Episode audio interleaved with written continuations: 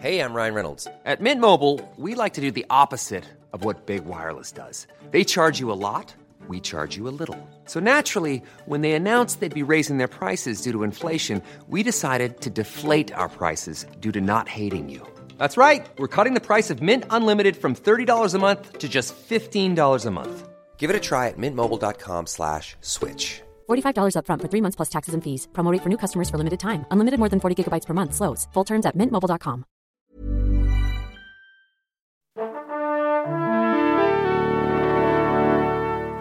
Bonjour. C'est moi Orson Welles. J'aime pas trop les voleurs et les fils de pute. Salut c'est ciné, votre rendez-vous avec le cinéma qui, histoire de passer un été placé sous les meilleurs auspices, a choisi de profiter de ces heures où le soleil rend impossible toute activité extérieure pour revisiter ses sagas préférées. Et actualité oblige avec l'imminence de la sortie du sixième volet de Mission Impossible au cinéma. Petit retour en arrière sur les cinq premiers épisodes des aventures d'Ethan Hunt et de ses petits copains dont on va causer avec un trio d'espions qui ont d'ores et déjà accepté cette mission de vol. Rafik Djoumi, salut Rafik. Qui vous a dit mon nom Stéphane Moïsaki, salut Stéphane. Salut Thomas. Et Perrine Kenson, salut Perrine. Coucou. Et je précise que nous sommes en public au Creatis à Paris à l'occasion du Binge Audio Summer Festival. C'est nos ciné spécial Mission Impossible et c'est parti. As always, should you or any member of your IM force be caught or killed, the Secretary will disavow any knowledge of your actions. This tape will self-destruct in five seconds. Ouais bon, c'était un extrait de la série télé, d'accord, mais la musique, elle, c'est bien celle des films, celle de Rogue Nation en l'occurrence, auquel nous avions déjà consacré un épisode de nos ciné par le passé. Tiens, petite question aux débeautés, euh, chers amis autour de la table, c'est quoi votre épisode préféré aux uns et aux autres? Stéphane, t'es en face de moi, du coup ça tombe sur toi, euh, cette première question. Comme ça. Euh, Moi, j'hésite entre le premier et le quatrième. Ah. Entre Je- De Palma et Brad Bird, ton cœur balance. Voilà. C'est beau. Graphique. Oui, j'allais dire la même chose, donc aucune Super. originalité, mais bon, Et les on, va considérer que ça for all time sec euh, le De Palma. Le De Palma. Perrine Euh, en toute originalité, euh, le, le- le premier et, et pour le coup le cinquième. Ah, beaucoup, le Christopher McQuarrie. J'aime beaucoup Christopher Oui, McQuarrie. le Rogue Nation, effectivement, dont nous avions dit, nous avions dit pas mal de bien, euh, je crois, dans, dans l'émission euh, que nous lui avions consacrée. Euh, justement, le premier, vous en parliez, Brian De Palma, 1996. Qu'est-ce qu'on peut dire sur la genèse de ce projet, de cette, euh, cette réinvention d'une série télé culte euh, au cinéma?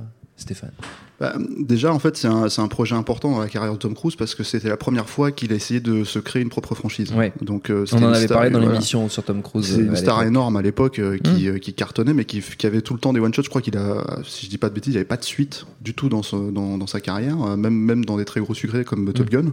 Ouais. qui, pour le coup, va avoir une suite euh, la prochaine l'année année, prochaine, ouais. prochaine. Euh, et, euh, mais sans Tony Scott, donc euh, bon, ce sera moins bien. Euh, forcément. On sait jamais. Oui, alors je pense que on, on Mais euh, non, le, le, le- donc en fait c'était un gros coup pour lui parce qu'il a fallu qu'il s'associe avec son, son agent qui était Oui. Paula Wagner à l'époque pour créer sa boîte de prod et euh, comment dire euh, et lancer lancer bah, cette franchise avec le premier film qui était un, un très gros budget.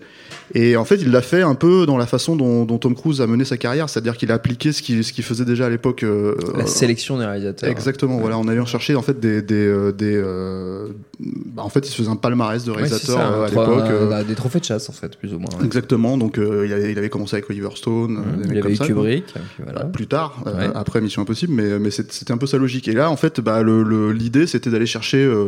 Je crois, que, je crois pas qu'il y ait eu d'autres réalisateurs en- sur le premier film en fait, qui était qui était prévu. mais Je sais pas si. euh, il me semble que moi très très rapidement en fait on a entendu parler de Brian de, De De Palma, Palma, sur ouais. sur ce projet-là, ce qui semblait totalement cohérent parce que parce que c'est un, un réalisateur qui qui euh, qui euh, maîtrise très bien le, le langage parano en fait Ouais. du, du, du thriller parano euh, ce qui est quand même mission impossible à la base. Euh, le seul truc qui pouvait faire peur et ce qui a fait d'ailleurs pas mal euh, euh, comment dire grincer des dents à l'époque c'est qu'en tant qu'adaptation de mission impossible c'était un film euh, sur un seul personnage. Euh, puisque euh, toute la logique du film en fait c'était de, de comment dire euh, d'abattre l'équipe en fait dès le début euh, pour euh, pour euh, Oh, comment tu spoil je spoil les 20 premières Voilà, minutes du film on, quoi. on peut, on, peut, on peut spoiler l'émission impossible. On va- Et on je sais que ça fait peut- pas mal râler les gens à l'époque. Moi, moi, comme j'ai jamais eu un trip sur sur la série euh, en soi, euh, ça m'a pas du tout posé de, de soucis quoi. Euh, et après, c'est euh, c'est euh, l'autre truc en fait qui était assez étonnant, c'est quand le film est sorti, euh, les gens ont jugé que c'était un film assez complexe à comprendre. Ce qui est quand même assez, euh, surtout aux États-Unis, ce qui est quand même assez euh, étonnant quand tu quand tu Oui. regardes le, Euh, le film. euh, rétrospectivement, oui, c'est un peu compliqué. à mais, pourtant, il y a même pas vraiment de jargon euh, technique. Il Non. y a pas de, de voilà. Il y a la liste de NOC. euh, ils vont à l'anglais. euh, ouais. c'est des gens, trucs un que peu. Les films de Darren Aronofsky sont intelligents aussi. Donc, a- écoute, voilà. C'est euh, un autre ça débat. recontextualise. Mais, euh, mais, mais en fait, voilà. Donc, le, le- après, bah, que dire sur le film en soi euh, euh, Je pense que c'est. Euh, euh, alors, De Palma avait déjà eu euh, affaire au studio en fait euh, sur des très gros projets comme comme Les Incorruptibles ou ce genre de choses et, euh, et euh, il s'en est sorti finalement assez euh, assez bien. Euh, sur celui-là, en fait, il y a quand même eu quelques accrochages avec euh, avec Tom Cruise. Oui. Euh, je pense notamment en fait sur sur euh, il y avait cette ce, ce va-et-vient en fait sur la scène finale en fait. Est-ce qu'il fallait euh, est-ce qu'il fallait la la, la, la faire ou pas? De Palma voulait impérativement le scénario du film se terminait en fait dans la- le, wagon du train avec la, la découverte en fait du du, du traître. Euh, donc que je ne spoilerai pas puisqu'apparemment il faut pas spoiler l'émission impossible qui a 22 ans quoi. Mais euh, mais euh, mais euh, et c'était la fin du scénar de je crois c'est Steve Zalian qui avait écrit ça et il s'était réécrit par Robert Town qui était le, le, le, le scénariste attitré de Tom, Tom Cruise à l'époque et, euh, et et en fait il y avait une énorme insistance de la part de Palma de faire une scène d'action Oui. euh, enfin un, un set piece comme on dit sur sur euh, l'Euro- le l'Eurostar Mm. Et euh, et pendant longtemps en fait euh, euh, pendant la production en fait il y avait beaucoup de, de, de va-et-vient là-dessus jusqu'à ce que en fait le film soit repoussé et que Tom Cruise finisse par accepter de, de, de financer cette, faire financer cette scène qui a quand même coûté, euh, je crois, un bon budget euh, dans le truc, quoi.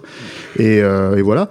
Et qui, et, qui, et qui était une forme de revanche aussi hein, pour De Palma, de, de ce qu'il n'avait pas pu faire euh, avec Les Incorruptibles, justement, puisque Les Incorruptibles devaient se terminer par un gunfight dans un train, euh, avant, avant que finalement les, les délais de production ne les obligent à, faire, Ouais. à se rabattre sur euh, la, la séquence des, des escaliers. Avec URC Potemkin, où il a repris, il a repris littéralement. euh, voilà. La scène du, du Et euh, bah voilà, après il y a, il y a il y a- comme comme toujours chez De Palma en fait, il y a des citations de films euh, des autres réalisateurs qu'il admire. T'as t'as Jules Dassin dans dans la scène justement à l'anglais.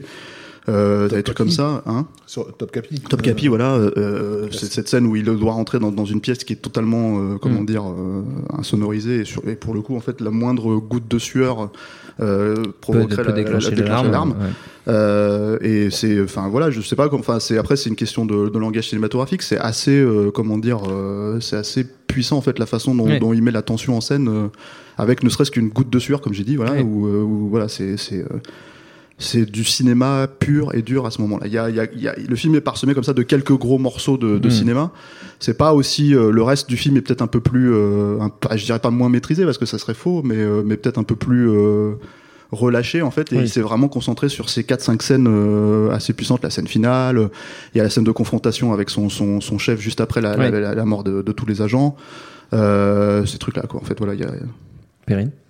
Non, ce qui est intéressant, enfin, je, je, je, reviens pas sur le, le, le film en lui-même, dans le sens où euh, Stéphane a dit euh, ce qu'il fallait. C'est vrai que cette scène, en effet, avec la, la goutte de sueur, a tellement Mm. été par la suite, a tellement euh, imprégné le, le cinéma et, et, et, et la rétine des spectateurs et des futurs cinéastes aussi, puisqu'elle a été reprise, parodiée, refaite, refaite avec des hamsters, avec des trucs. Ça a vraiment été fait dans, Oui, tous, dans les, tous les sens. dans tous les sens. Oui. Donc vraiment, c'est- c'est c'est devenu un, un objet, c'est un peu galvaudé comme mot, mais un objet de, de, de culte en fait. Oui. Vraiment, ce, ce premier Iconique. D'être très iconique en tout cas ce, ce premier euh, épisode de, de, de, Mm. de Mission Impossible. Mais ce qui est intéressant en effet c'est sur cette sur cette genèse sur euh, sur euh, comme disait Stéphane que Tom Cruise euh, c'est sa première production euh, aussi et qui veut se créer son propre mythe. Mm. et, et- et c'est assez intéressant parce que c'était déjà une méga star et il, il a envie d'un seul coup d'être plus que ça encore. Il a envie d'être euh, quelque chose de, de voilà et comme le film iconique. Il est il est l'icône du film d'action ce type euh, qui qui court, ce type qui euh, qui est à la fois euh, charmant, méthodique, euh, qui incarne comme ça cette espèce de, de, de, de- de- de paranoïa et en même temps ça va très bien avec le personnage public qu'il est. C'est ça qui est un petit peu euh, fascinant. On, on sait très bien Tom Cruise, voilà, Scientologie, tout ça, on- pas besoin de le rabattre, euh, Oui. on, on le sait. Et il euh, et il a envie d'un seul coup, il devient quelque chose d'essentiel au cinéma. Un, un- un film, enfin, un film qui se monte avec Tom Cruise se montera plus facilement, d'autant plus après Mission Impossible. Oui. Et donc, enfin, c'était déjà le cas, mais là, d'autant plus. Il devient quelque chose d'essentiel et il devient son propre. euh, il réinvente presque une mythologie de super-héros. Il est le, il est un surhomme. Il est au-delà de, de- de- du, du- du- du héros traditionnel de Top Gun ou ce genre de personnage. Il est, euh, il est quelqu'un d'incontournable. Et en effet, cette séquence euh, au début du film, les 20 premières minutes, que moi je trouve absolument extraordinaire. Parfois, je me les remate juste pour, pour le plaisir de les voir parce que je trouve qu'en termes de, de- de mise en scène, de rythme, elles, elles- elles sont absolument euh, excellentes. Et ben, en fait, euh, on avait besoin de tuer la franchise, euh, enfin la série, euh, Oui. un minimum, puisqu'elle avait tellement marqué une- toute une Toute génération. une génération. oui, ça- On avait besoin de tuer cette, cette, cette série. C'est un peu comme tuer le père pour pouvoir recréer derrière et recréer sur quoi? Sur un homme. Hmm. Un homme qui est, et c'est même pas un homme, c'est un acteur, c'est Tom Cruise. C'est plus que un personnage, c'est plus qu'Ethan Hunt, c'est Tom Cruise. Et, euh, et c'est très intéressant d'un seul coup, voilà, qu'on qu'on bute toute une équipe et qu'on dise non, ça va se résumer à lui et à toute, à toute cette paranoïa autour d'un seul personnage. Donc c'est ça qui est complètement, enfin je trouve euh, extraordinaire et un vrai coup, de- un tour de force pour l'époque en tout cas et pour euh, et pour Tom Cruise et qui va en dire long après sur sur la manière dont lui aussi mène euh, Oui, sa carrière en fait. Je trouve qu'il y a presque tout déjà dans ce premier, euh, Hmm. dans ce premier en tout cas Mission Impossible. Bon, il y a quelque chose qu'on oublie souvent à propos de ce premier Mission Impossible, c'est l'ombre d'un d'un des plus grands classiques de l'histoire du cinéma qui peut planer dessus, puisque le, le script originellement écrit était euh, de euh, Willard Duck euh, et Gloria Katz, donc qui sont les auteurs de Ward the Duck. Ah non, Euh, il a et, réussi à bah oui, il, faut, il faut le noter, il est partout, tous les chemins mènent, Tous les mènent chemins à ce film à de toute façon, Duck. avant que David Cup n'y apporte ses, ses révisions. Euh, quand, quand on parle donc effectivement de, de l'image que Tom Cruise essayait de se créer à travers cette, cette production, l'image de- d'action star qu'il voulait se créer, il y a un élément que De Palma va lui amener et qui, à, mon sens, va, va, va contribuer à justement à, lui donner une idée de parce que euh, je crois que c'est avant il y a la firme euh, qui avait déjà euh, lancé un peu cette, cette cette image du Tom Cruise qui court on va dire. Euh, mais euh, mais mais De Palma en tant qu'obsédé sexuel notoire, euh, va, va, va lui amener le, justement un, un, un malaise euh, sexuel qui est omniprésent dans, dans le film et dans la mise en scène expressionniste euh, du film. C'est un film qui commence littéralement, c'est un blockbuster d'été, un blockbuster familial qui commence par une scène de viol. Enfin, bah, en tout cas par le par un, après-viol, puisque donc on fait croire à quelqu'un qui vient de tuer une prostituée dans un dans un hôtel à Budapest. Euh, on, a euh, le- des femmes qui se font euh, qui se font schlinguer au, au- au couteau euh, grand comme ça, euh, un gars qui se prend euh, euh, une lame dans la bouche euh, bien ouverte, euh, euh, euh, Emmanuel Béard qui, qui se fait euh, violenter par un Tom Cruise qui, la, qui, qui lui met la main sur sur la bouche et la pousse sur un lit pour pour pour, pour essayer de la, de la faire parler lorsqu'il croit qu'elle l'a trahi, euh, etc. Et lui il est en t-shirt Marcel euh, dont tu sens qu'il a bien transpiré dedans. Enfin il y a il y a toute une imagerie qui est vraiment vraiment euh, je, je vais pas dire charnel, mais enfin, mm, qui, qui, qui pue le sexe en fait, hein. mais mais pas le bon, Charnel, pas, pas le bien. sympa quoi, si tu veux. Euh, et, euh, et Vanessa Redgrave, euh, qui est la milf la, la plus euh, la plus allumeuse qu'on ait vue, pareil dans un blockbuster, la façon avec laquelle elle se elle s'humidifie les lèvres euh, entre deux, entre entre chaque phrase, euh, en dit long. Enfin, surtout quand on voit le film sur sur grand écran. Euh, et, et, et ça, ce, ce, ce, ce petit malaise là, Tom Cruise va l'utiliser après dans dans dans dans, dans ses films d'action à moindre mesure. Hein, ce sera pas le cas dans puisqu'on va faire les, les autres missions impossibles, mais ça sera toujours ça sera toujours un peu a- là. Et ça, c'est De Palma qui le. Il y, a, il y a aussi un autre truc que moi j'aime beaucoup dans le film, en fait, qui est, qui est, euh, qui est euh, comment dire, euh, qui est, qui est très dur, je trouve, à faire au cinéma. C'est filmer le mensonge. Et euh, parce que par essence, en fait, quand tu écris un film euh, pour euh, pour transmettre les, trans- les informations au spectateur, t'es obligé f- Oui. finalement que les personnages transmettent la réalité, sinon Oui. ton, ton spectateur est perdu. Et t'as cette scène justement où Tom Cruise découvre qui est le tueur, euh, le traite pardon, à l'avance, si tu veux. Et t'as tout un jeu, et je pense que ça fait partie des trucs qui ont un peu perdu les spectateurs à l'époque aussi, euh, où euh, Tom Cruise répond euh, au mensonge du tueur, mais mais entouré mais par, mais euh, le mais De Palma en fait remet les, les flashbacks en, en, en, en place et les scènes en place pour comment dire euh, te faire comprendre que Tom Cruise a compris et donc Hmm. que dans, il est dans la connivence en fait de, de- Oui. du, du traître et, et tout ça en fait si tu veux c'est un truc c'est pas euh, révolutionnaire en fait dans la dans la dans la conception de de, de l'écriture et de, le- et de la mise en scène mais euh, c'est quelque chose en fait qui participe euh, du jeu de faux semblant que le film a parce Mm. qu'il y a ce truc avec les masques, ce truc avec euh, avec toutes ces choses là Ouais. qui font partie du, du mythe de Mission Impossible, mais qui euh, qui sont euh, disons euh, c'est plus des maquillages en fait uniquement, c'est des c'est aussi des des, des, des, eff- des images de synthèse, des trucs comme ça, des Ouais. effets des effets de prothèse qui sont mélangés avec tous ces trucs là et en fait ça, ça, Ça fonctionne vraiment. euh, C'est Rob Bottin au maquillage. oui, euh, c'est Robot ouais. au maquillage, mais après il y a des Mm. mélanges en Ouais. fait pour enlever les masques justement pour qu'on voit ça en, en comment dire en plan séquence. Ouais. Et, euh, et c'était c'était assez nouveau à l'époque en fait. Donc voilà, ça c'était plutôt cool aussi. Mais ce, ce que je voulais dire, c'est que je voulais rebondir sur ce que disait Rafik, c'est qu'en effet, par De Palma, par la mise en scène de De Palma et par les obsessions de De Palma, clairement, il y a cette ambiance euh, charnelle, sexualisée, évidemment. Mais là, ce qui est intéressant, c'est que le personnage, lui, n'est pas du tout un personnage sexuel. Jamais, en fait. Et, et- et- à travers la saga, il n'est jamais un personnage euh, du tout dans, ni dans la séduction, ni dans le, dans le, dans le, dans le sexe. Bah, pas vraiment, c'est pas, c'est pas, c'est pas James Bond, quoi. Ce que je veux dire, c'est que. dans, dans le 2 quand même. Un petit peu Ouais. plus, mais, je- mais je trouve qu'en vrai, c'est pas un personnage qu'on. Autant James Bond, on, on- on le. Évidemment, l'identifie on l'identifie avec, euh, part, avec ouais. les femmes, etc. Enfin, il y, a- il y a ce rapport évident euh, oui, de. c'est de- même un trope de la, de la saga. c'est tout à fait un trope. Alors que d'un seul coup, euh, quand on regarde Mission Impossible, justement, il a, il, il y a plein de, de liens au sexe, puis de sexe un peu dérangeant. En effet, il y a quelque chose qui va vers le noir, vers le, vers le giallo euh, pour certaines personnes, enfin certaines séquences.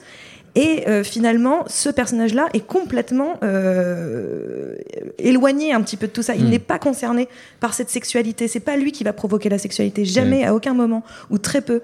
Donc en fait, c'est ça qui est intéressant, c'est que c'est vraiment un pur personnage d'action et de mental. Il n'est Mm. pas du tout dans le charnel en fait. C'est pas du tout un personnage qui est là-dedans. Et c'est une image que se forme euh, un peu Tom Cruise Oui, aussi, qui n'est pas ce qui qui n'est pas et dans beaucoup de films, il n'est pas peut-être à part.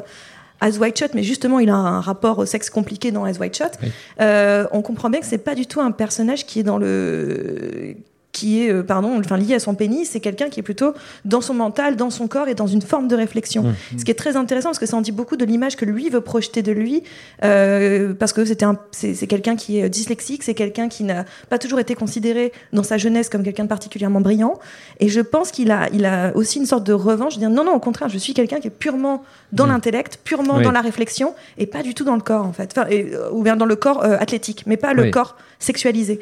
Et c'est assez intéressant parce que ça le lance avec euh, avec De Palma. C'est marrant que que- qu'on ait retenu le, que la, euh, le plan de la goutte d'eau, qui est effectivement extrêmement expressionniste, soit ce que le- les spectateurs retiennent, alors que la, la scène d'hommage à, à Top Capi avait été euh, euh, construite surtout autour de l'imagerie de la toile d'araignée, et, et j'ai l'impression que c'est quelque chose qui est du coup passé un peu Oui. à la trappe, c'est-à-dire que personne, ou enfin personne, j'ai rarement entendu les gens évoquer ce plan frontal, enfin vu du plafond, où on voit Tom Cruise se débattre euh, tout en noir de, dans cette grille en fait blanche Ouais. et noire qui est vraiment une affiche euh, des années 60 d'un Mm. d'un Hitchcock euh, Du sol appliqué basse, quoi, ouais. du sol basse à fond quoi.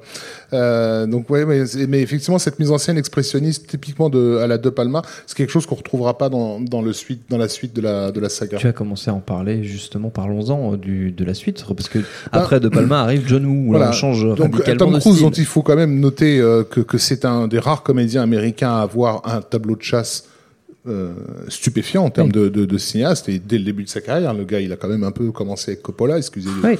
excusez du peu avant d'enchaîner avec Scorsese euh, et de passer entre les mains d'Oliver Stone donc euh, De Palma Stanley Kubrick Steven Spielberg et euh, Michael Mann enfin il les a tous fait euh, c'est aussi quelqu'un qui sait en fait de quoi la- je pense que c'est un réalisateur entre guillemets un réalisateur frustré Oui.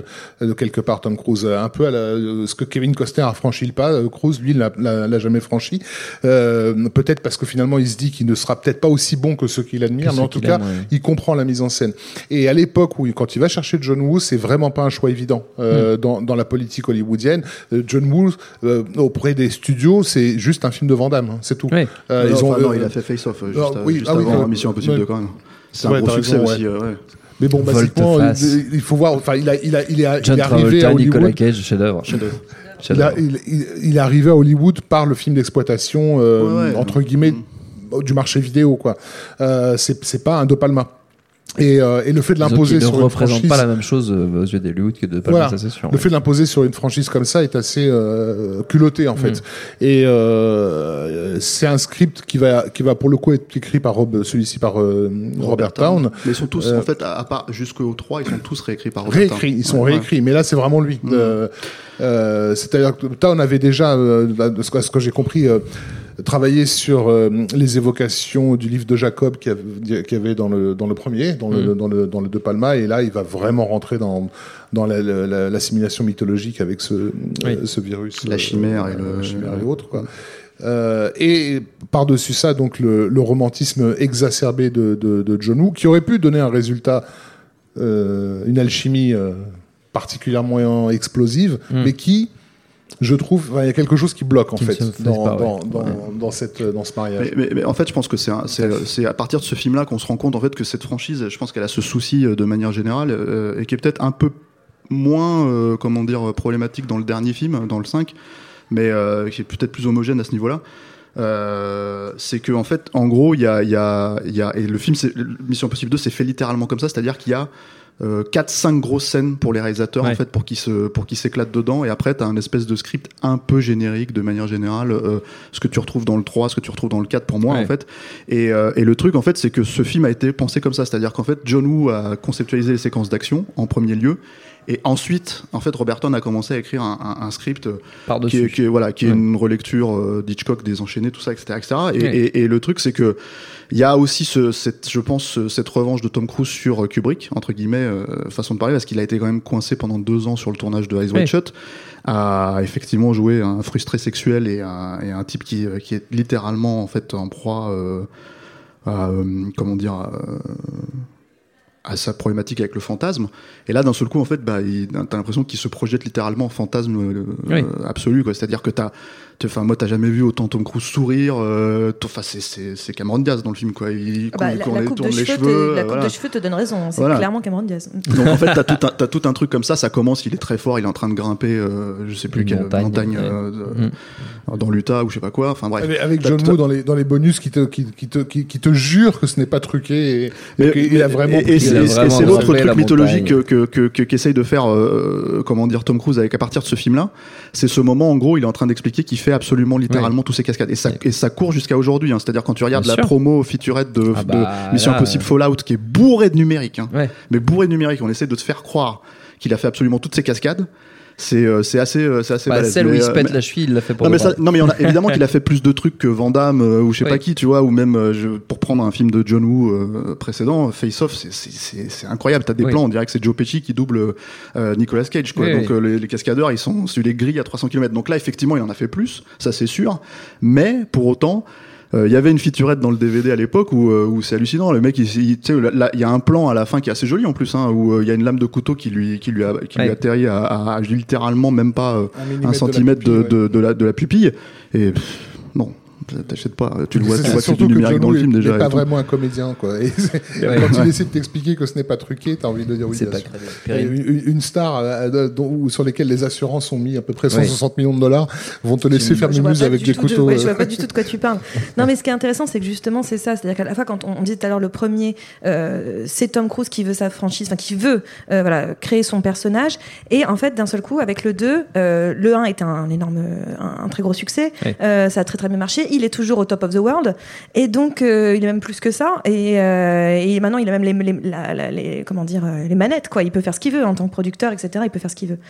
Et justement, ce film, je trouve qu'il est assez symptomatique de, de, ce, de ce Tom Cruise tout puissant, c'est-à-dire voilà, de cette possibilité d'imposer un John Woo, cette possibilité de dire, de, de créer sa légende. euh, je fais mes, je fais mes cascades, je fais tout. Euh, cette possibilité aussi, voilà, de de- d'être un- une sorte de tombeur, hein, quand même, euh, voilà, d'être over the top en permanence. Oui. On, on sent un, Tom Cruise en pleine puissance de lui-même à ce moment-là, parce qu'il l'est concrètement à ce moment-là sur le marché. C'est euh, Tom Cruise, c'est une évidence. Tom Cruise, on, bâtit tout sur lui. Et c'est quand même très impressionnant parce que le film, oh, déjà dans le 1, donc on disait ils ont éliminé l'équipe, on était sur un personnage. Je trouve que dans le 2, c'est presque encore plus, euh, encore plus fort, encore plus, enfin, euh, on le sent davantage. C'est là, je trouve, enfin, le- encore une fois, en termes de mise en scène, en termes d'histoire, ça n'a rien à voir. Mais je trouve que c'est peut-être celui-là où on se rapproche le plus d'un James Bond, dans le sens où justement, d'un seul coup, c'est même plus Mission Impossible, c'est Ethan Hunt the Movie, quoi. Et donc, il y, a- il y a vraiment quelque chose sur euh, euh, la, la- la- la mise en scène glorifiée de soi qui est assez importante et, ce qui en vient presque dans le film parfois à la limite du, du risible en fait c'est quelque chose dont on a presque envie de ouais, rigoler même dedans assez. voilà, on a envie de rigoler. souvent, on est là genre bon bah c'est bon c'est fun mec, mais bon euh, voilà, on a presque envie de rigoler. Mais c'est c'est très symptomatique et ça va dire encore une fois tout ce que je vais le faire à chaque film, hein, je préviens. Mais ça va être euh, ce, qui est en fait, c'est très intéressant de voir de toute façon la carrière de, de Tom Cruise de manière générale, mais surtout à travers Mission Impossible. Elle en dit très long à la fois sur sa carrière, mais sur son état mental, de où en est ce type dans sa vie. Et Ouais. là, on est au top of the pop de, de, de- de Tom Cruise. On peut pas faire mieux qu'au moment de Mission Impossible 2, ce qui est finalement peut-être, enfin, c'est pas le plus mauvais du tout, mais c'est c'est pas le euh, c'est pas le 1 ni le 4 ni le 3 ni le 5 pardon. Et puis il y a, il y a- il y a effectivement, je pense, une incompatibilité de, de, de fond hein, entre entre la- le style de, de, de John Woo et, Ouais. et, et ce qui est nécessaire pour ce pour ce genre de film. Alors, ça reste des films qui devraient être des films cérébraux, c'est-à-dire c'est des films d'espionnage au départ quand même. John Woo, c'est c'est c'est le romantisme exacerbé. C'est euh, c'est le gars qui fait du Fred Astaire avec deux flingues dans chaque main et des, et des colombes autour de lui, donc rien à voir.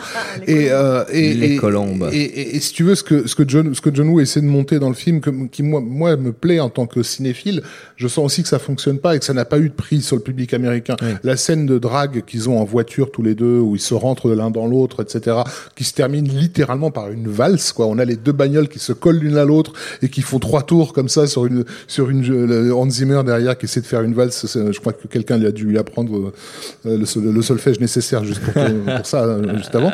Euh, c'est c'est quelque chose qui non mais c'est quelque chose qui fon- qui fonctionnerait idéalement sur un film hongkongais avec Shogun Oui. Fat quoi.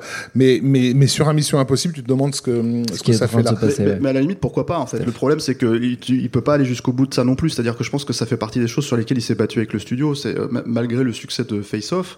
Euh, euh, c'est euh, tu vois en fait que le film est complètement édulcoré vis-à-vis de ça c'est-à-dire t'as- t'as- toutes les scènes de gunfight elles sont elles sont le montage fonctionne plus alors qu'en fait euh, même si euh, comment dire, euh, John Woo a dilué son style, on va dire, euh, de Hong Kong dans, euh, qui était quand même très très précis hein, en Oui. termes de, de, de découpage et en termes de, de la façon d'utiliser toutes les multicaméras et de, de, de raccorder en fait absolument tous les mouvements. Euh, quand tu regardes à toute épreuve, c'est un des films les mieux raccordés au monde, en fait, littéralement. hein. Le montage est incroyable. Euh, dans Face Off, c'était déjà un peu dilué dans, Oui. dans, dans quelque chose d'un peu plus euh, large, enfin plus, enfin moins moins verrouillé en fait. Et, et là, c'est encore plus évident parce que d'un seul coup, en fait, je pense que le film il avait été tourné un peu en classe R ou un truc comme ça, et en fait, ils ont dû édulcorer là-dedans pour essayer d'en faire un, un, Oui. un PG-13.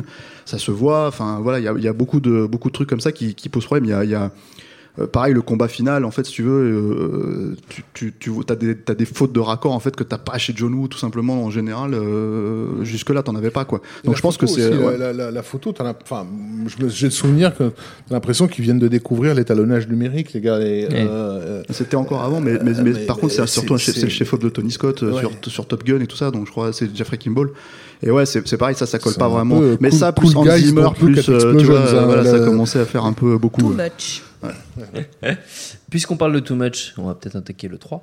Bah, le, le 3, bah, je vais faire mon, je vais continuer un bouquin que Allez. je suis en train d'écrire visiblement. Tom Cruise, euh, sa, sa mentalité, son histoire et Mission Impossible.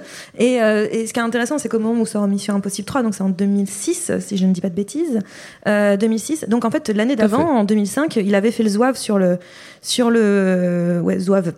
Sur euh, le ouais. canapé de- d'Oprah Winfrey, Oui. en sautant, en déclarant sa flamme à, à, à Cathy Holmes, euh, et complètement fou le gars. Et, et- et c'est là qu'on l'a. euh, C'est-à-dire qu'encore une fois, on était à top of the pop juste avant. Et qu'est-ce qui arrive quand quelqu'un est un petit peu trop, peut-être trop proche du soleil? Il se se crame. brûle un peu les ailes, oui. Il se crame un peu. Et, euh, et c'est un peu ce qui est arrivé à Tom Cruise. C'est-à-dire qu'il y a eu un, un moment donné un vrai trop-plein, un vrai pétage de câble qui est arrivé en 2005.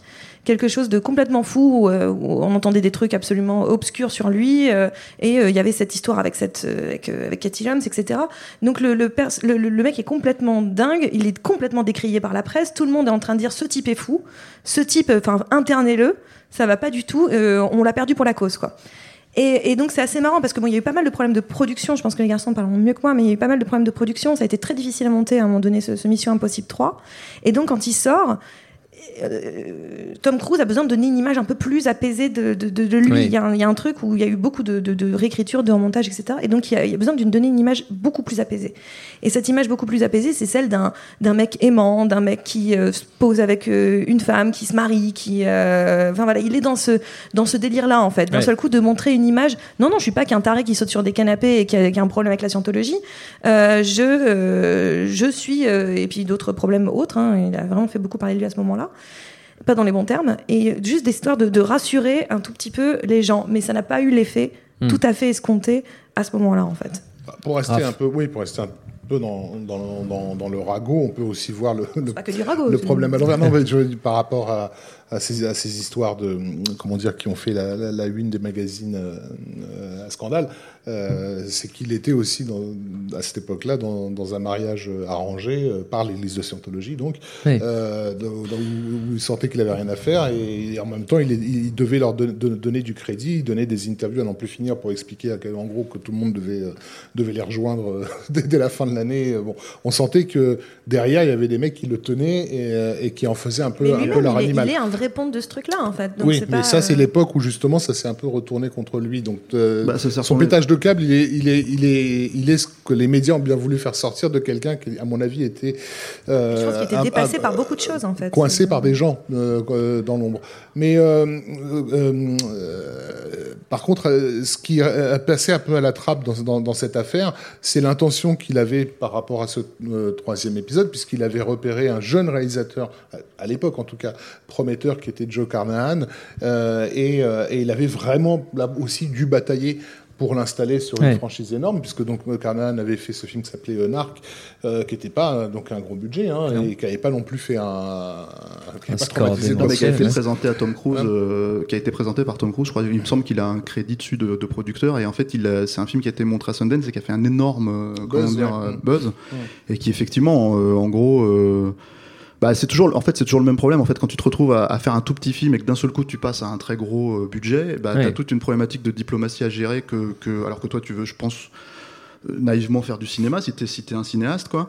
Moi, je sais que j'en ai parlé avec Arnan, il m'a un peu expliqué ce qu'il voulait faire à l'époque, quoi. C'est-à-dire qu'en gros, euh, c'était un film, c'était un film très noir qui se passait en Afrique. euh, sur euh, les milices privées en fait et la façon dont les les corporations en fait qui se positionnaient dans, dans, dans ces pays-là en fait utilisaient des milices privées pour créer des coups d'État. Ouais. Et donc t'avais, euh, il avait plusieurs scènes comme ça, très très noires. Il y avait une scène, euh, il m'avait raconté une scène avec parce que c'était, alors ils, euh, on- ils sont allés très très loin, euh, comment dire, en prod, dans l'écriture, euh, dans les réécritures avec Robert Town aussi, euh, parce que voilà, à un moment donné, il fallait un petit peu adossir tout ça. Et c'est un peu le boulot de Robert Town euh, sur ce genre de film aussi, de le Tom Cruisifier en fait le film Ouais. quoi. Et, et le truc c'est que euh, t'avais déjà un casting, je crois que t'avais Carrie Ann Moss qui était la la la, la M- MI girl, je sais pas comment on dit. T'avais Kenneth Branagh qui était le, le méchant. Et en fait t'avais t'avais des scènes comme ça où où quand euh, quand t'avais en fait des, des, des, ghettos en fait comme ça de, de, de je sais pas quel pays africain qui était en train de se faire euh, littéralement euh, comment dire euh, massacrés par par par des milices privées t'avais t'avais une scène où en haut d'un immeuble t'avais Kenneth Branagh qui comment on scrutait le ciel et voyait en fait des goélands en fait sur le fond de sous les couchants. Il avait pendant un instant une seconde en fait une une, une espèce de, de de vision limite paradisiaque en fait limite euh, comment dire de paix en fait pour lui dans sa tête. Et Ouais. en fait un de ses hommes shoot le, le, le goéland devant lui et le truc s'éclate contre contre contre c'était c'était une image. En fait il m'a raconté ça avec des, des satellites partout à perte de vue des trucs comme ça. Enfin bref. C'est un, un, un truc de, de, de bidonville euh, Ouais. euh, qui se fait défoncer quoi. Et t'avais plein de scènes comme ça. Il me disait moi j'a- j'adorerais utiliser cette scène dans un de mes films. Je vais la repiquer je vais la refoutre ailleurs quoi.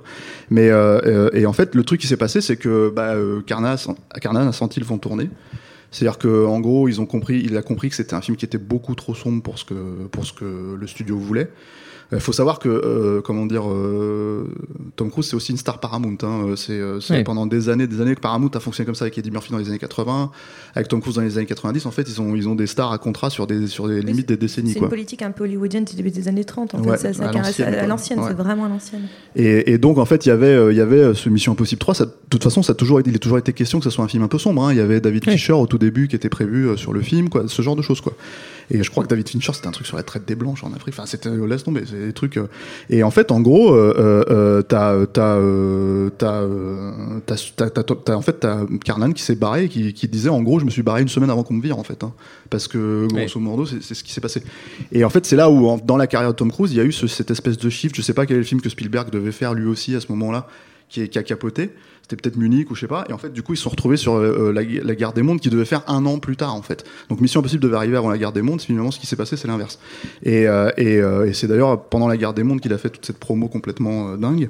Euh, voilà. Et, du coup, je pense que l'idée, en fait, si tu veux, c'est qu'ils sont allés chercher. euh, alors pour moi, c'était une première, c'est un truc qui m'a vraiment étonné à l'époque de Mission Impossible 3, c'est d'aller chercher un cinéaste qui est pas un cinéaste du tout, en fait, qui est un télé, enfin, comment dire, un scénariste à la base, qui est J.J. Abrams.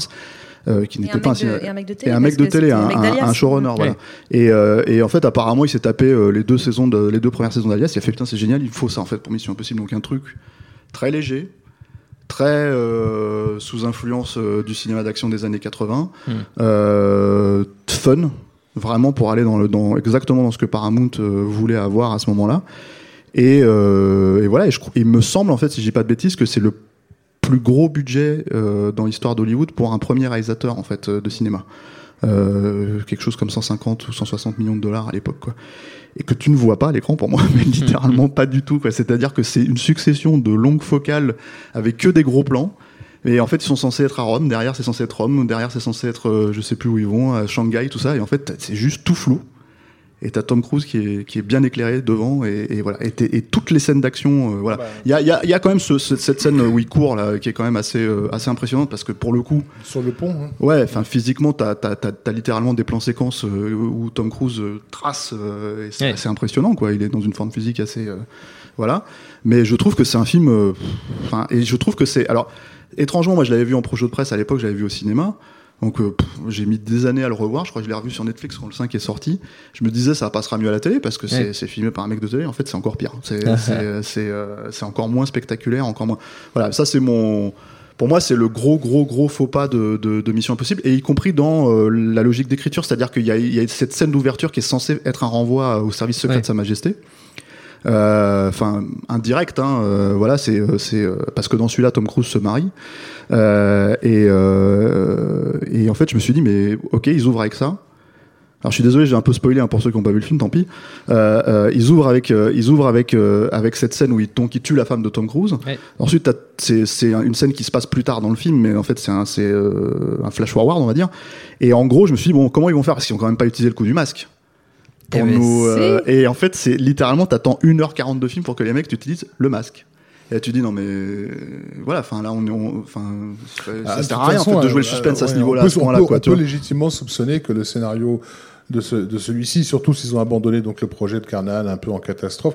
Je- a priori, ils se sont servis dans un script inédit de, de Frank Drebin en fait, euh, parce qu'il y a, y a des évocations. C'est pas, y a-t-il un flic hein, Enfin, Ouais. je- la mort du bad guy qui se fait euh, rouler dessus là. euh, Mais, par, ça, c'est le euh, PG-13 encore, par- c'est ça le problème. C'est-à-dire que, ouais, ouais, mais c'est ça qui est problématique. Mais tout, tout le problème pour moi de ce film-là, c'est que, donc, moi, je vais pas, euh, comment dire, euh, taper sur les références de J.J. Abrams. Le mec, il cite McTiernan, il cite True Lies, il cite James Cameron, etc., etc. Le problème, en fait, c'est que toutes ces scènes-là, c'est les mêmes scènes, mais en naze.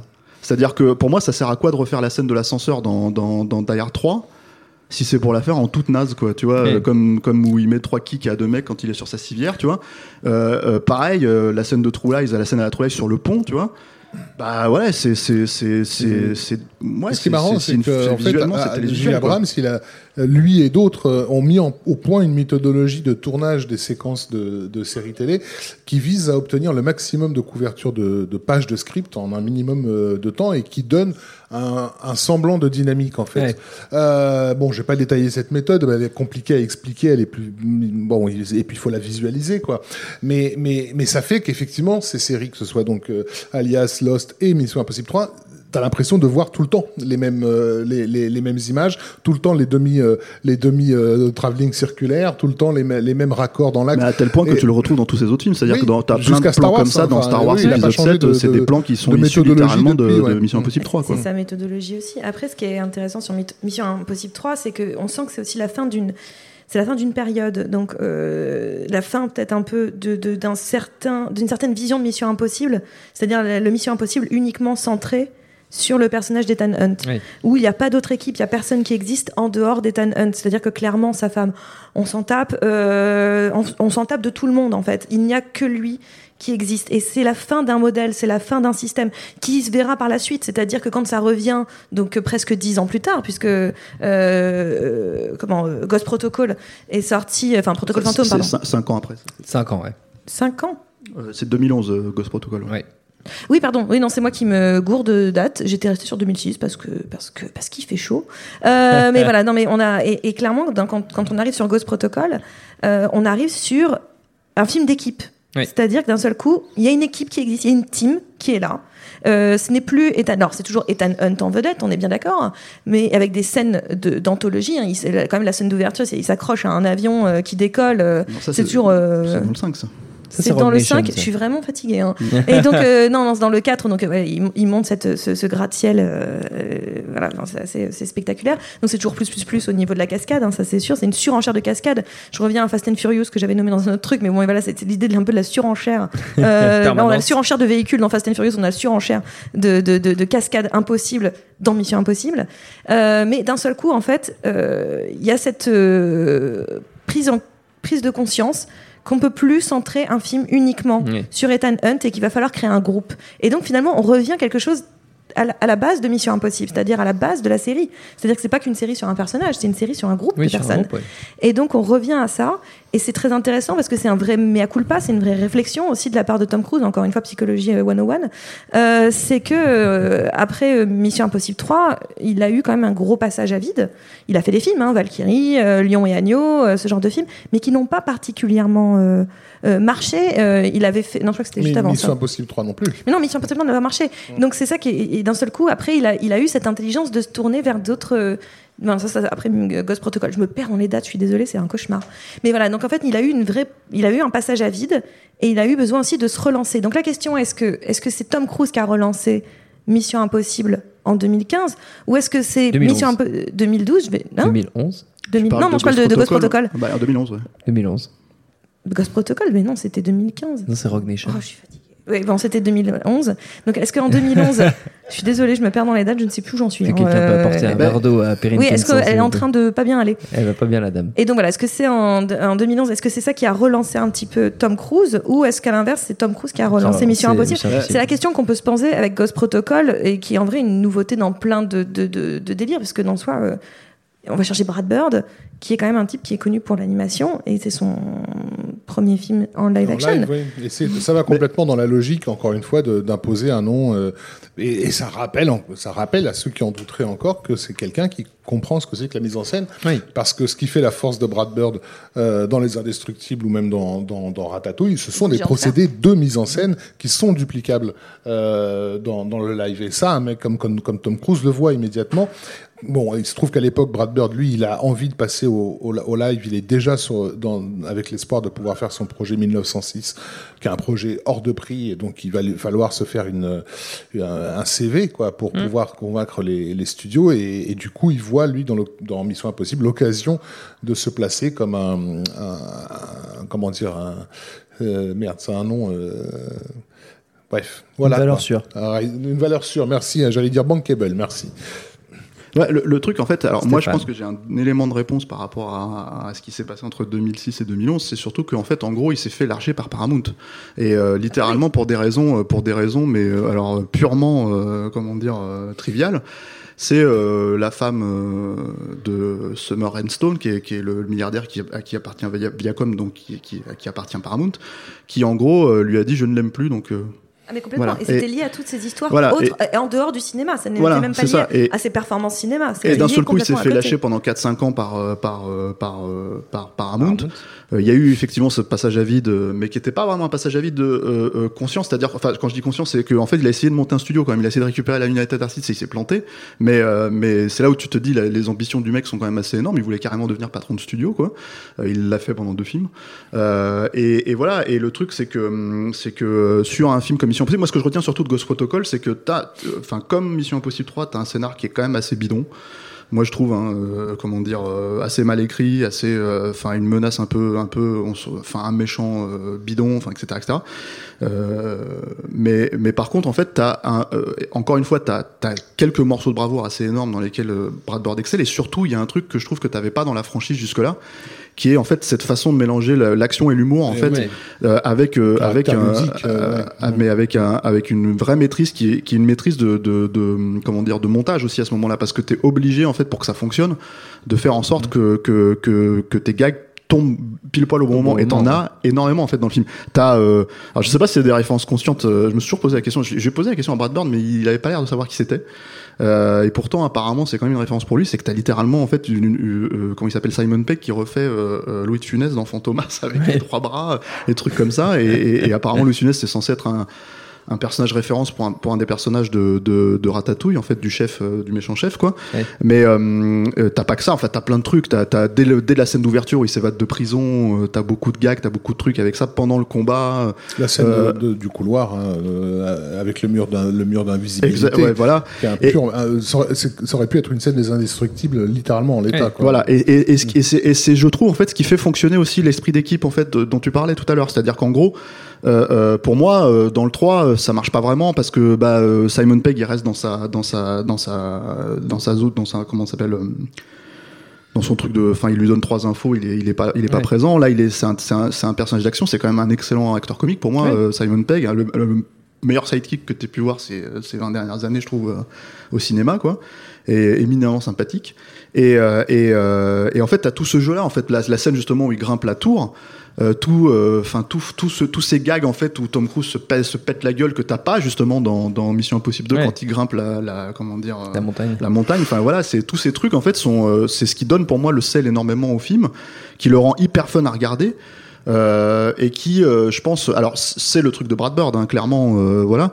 Mais, et- mais je pense aussi que c'est une façon de rendre hommage aussi à certains maîtres en fait euh, de l'action. Et pour le coup, je trouve qu'il le fait bien mieux en fait que, bah, de toute évidence, mais que que qu'un qu'un J.J. Abrams dans Mission Impossible 3. Il y a, il- là encore, il y a des citations de McTiernan qui sont assez évidentes, euh, des choses comme ça en fait, mais euh, tout en comprenant justement l'aspect euh, comment dire euh, un peu euh, enfin ce qui faisait le sel de, de, de chez McTiernan c'est-à-dire que Mm. quand tu regardes Die Hard t'as, t'as, t'as des tout petits moments comme ça comiques que t'es pas censé calculer quand tu regardes le film Ouais. la première fois mais quand tu le revois euh, infiniment en fait tu vois qu'il y a plein de petits moments ironiques parsemés comme ça et là il les pousse un petit peu plus loin parce que c'est sa, c'est sa, sa patte et, et voilà quoi c'est, c'est, euh, c'est, euh, moi c'est ce qui me rend enfin je trouve que c'est un film euh, C'est un malgré euh, ludique en fait. C'est le mot qui, qui Ouais. revient, c'est ludique parce que le le, le, le climax avec les bagnoles. Enfin, euh, l'idée c'est de toujours prendre une scène qu'on a vue mille fois et Oui. de rajouter le petit élément qui tout d'un coup la rend euh, un peu neuve Oui. et nous amuse.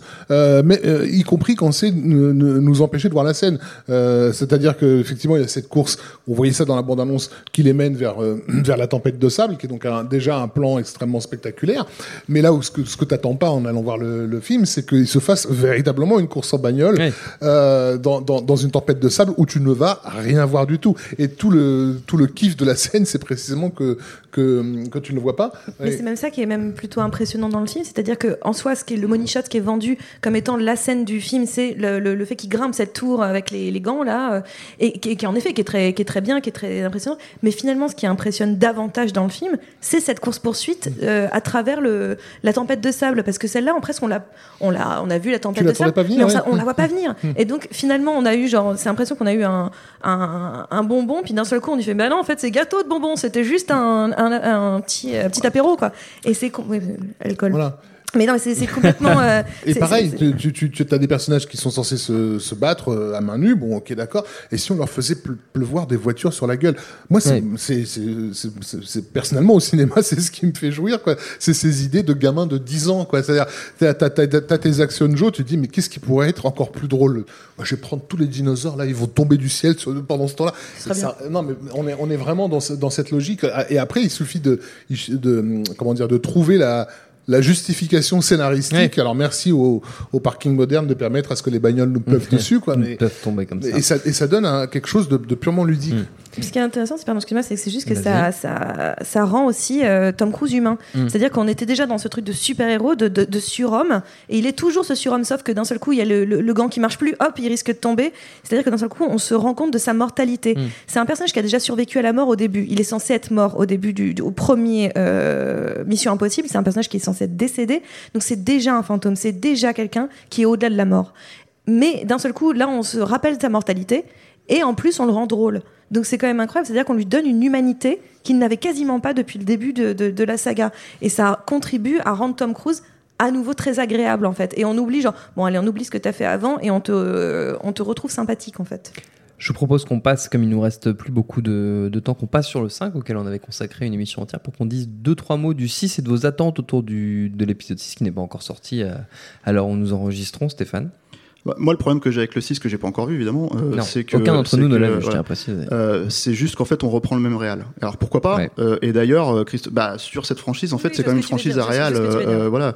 Et le truc, c'est que c'est que pourquoi pas Parce que, enfin, en gros, je pense que Christopher McQuarrie en a aussi conscience parce qu'il change de chef op, Oui. qu'il change de, je sais plus, il a, il a, il a changé son équipe technique en fait justement pour pas, euh, Pour pas réitérer le, dupliquer, le- euh, voilà. dupliquer Rogue Nation. ouais. Après, euh, bah, disons que moi, comme comme comme euh, moi, j'aime bien le 5. Je, je, c'est- je trouve pas que ce soit un grand film en fait, mais je trouve que c'est plutôt un film. Déjà, il y a un super perso féminin en fait Mm. qui, est- qui, qui fonctionne très très bien. euh, et, et voilà. Et en plus, il y a une vraie écriture en fait pour le coup, je trouve euh, qui, est, qui, vraiment une première dans la franchise, à part le premier éventuellement quoi, où Ouais. il c'était un peu plus poussé. Mais mais euh, donc tous ces trucs en fait, euh, voilà, sont sont sont sont plaisants dans le 5. Je trouve que c'est juste un peu un film.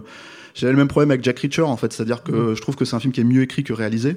Et, euh, et j'aimerais, j'espère en fait qu'avec celui-là justement, il va réussir un petit peu à, à se donner un peu des ailes et, Ouais. et- et aller plus loin. Il y a aussi le fait que c'est tourné à Paris. Ouais.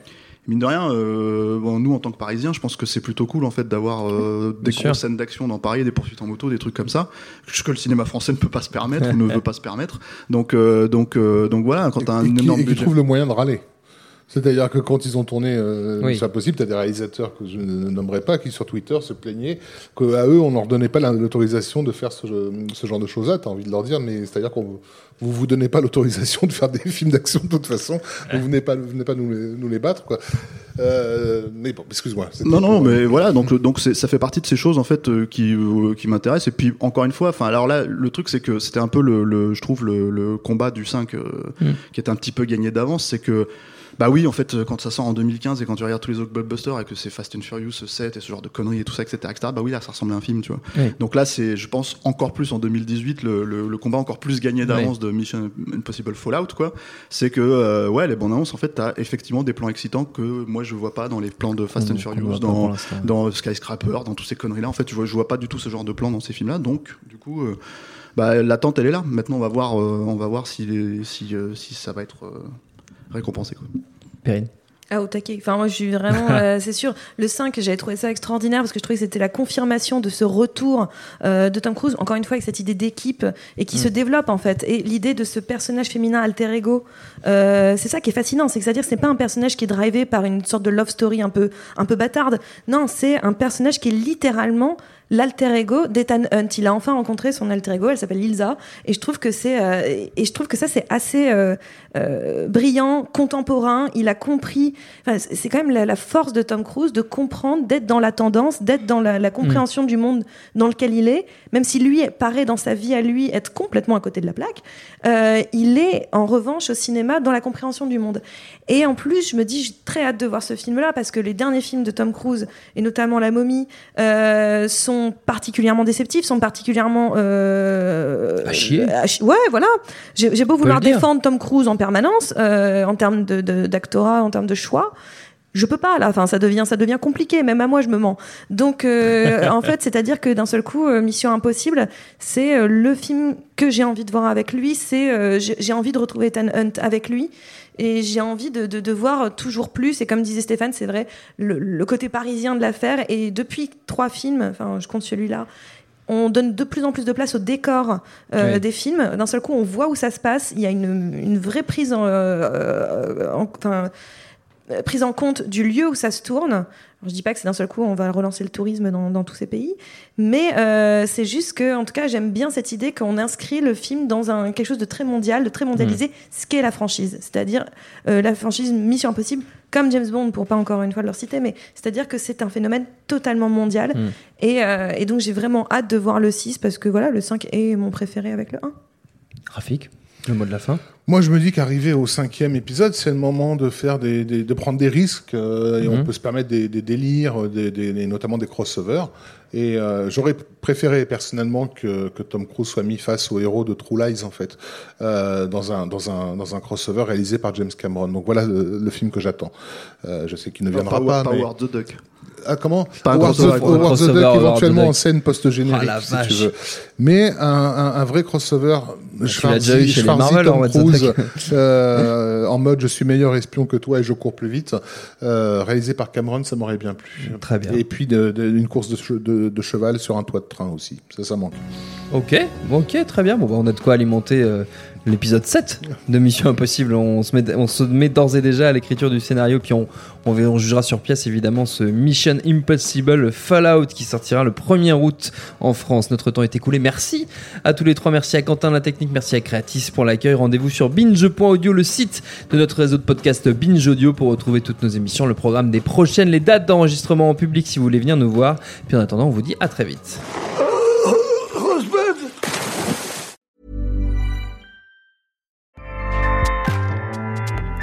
Powers the world's best podcasts.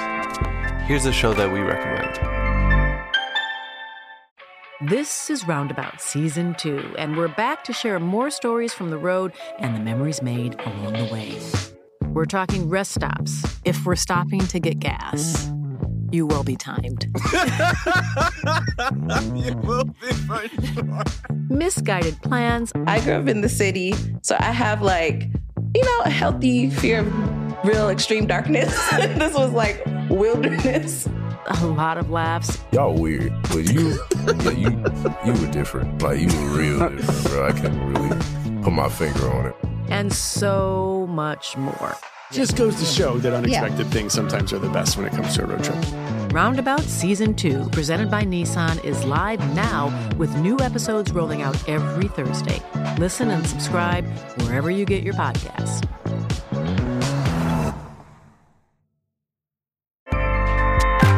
ACAST helps creators launch, grow, and monetize their podcasts everywhere.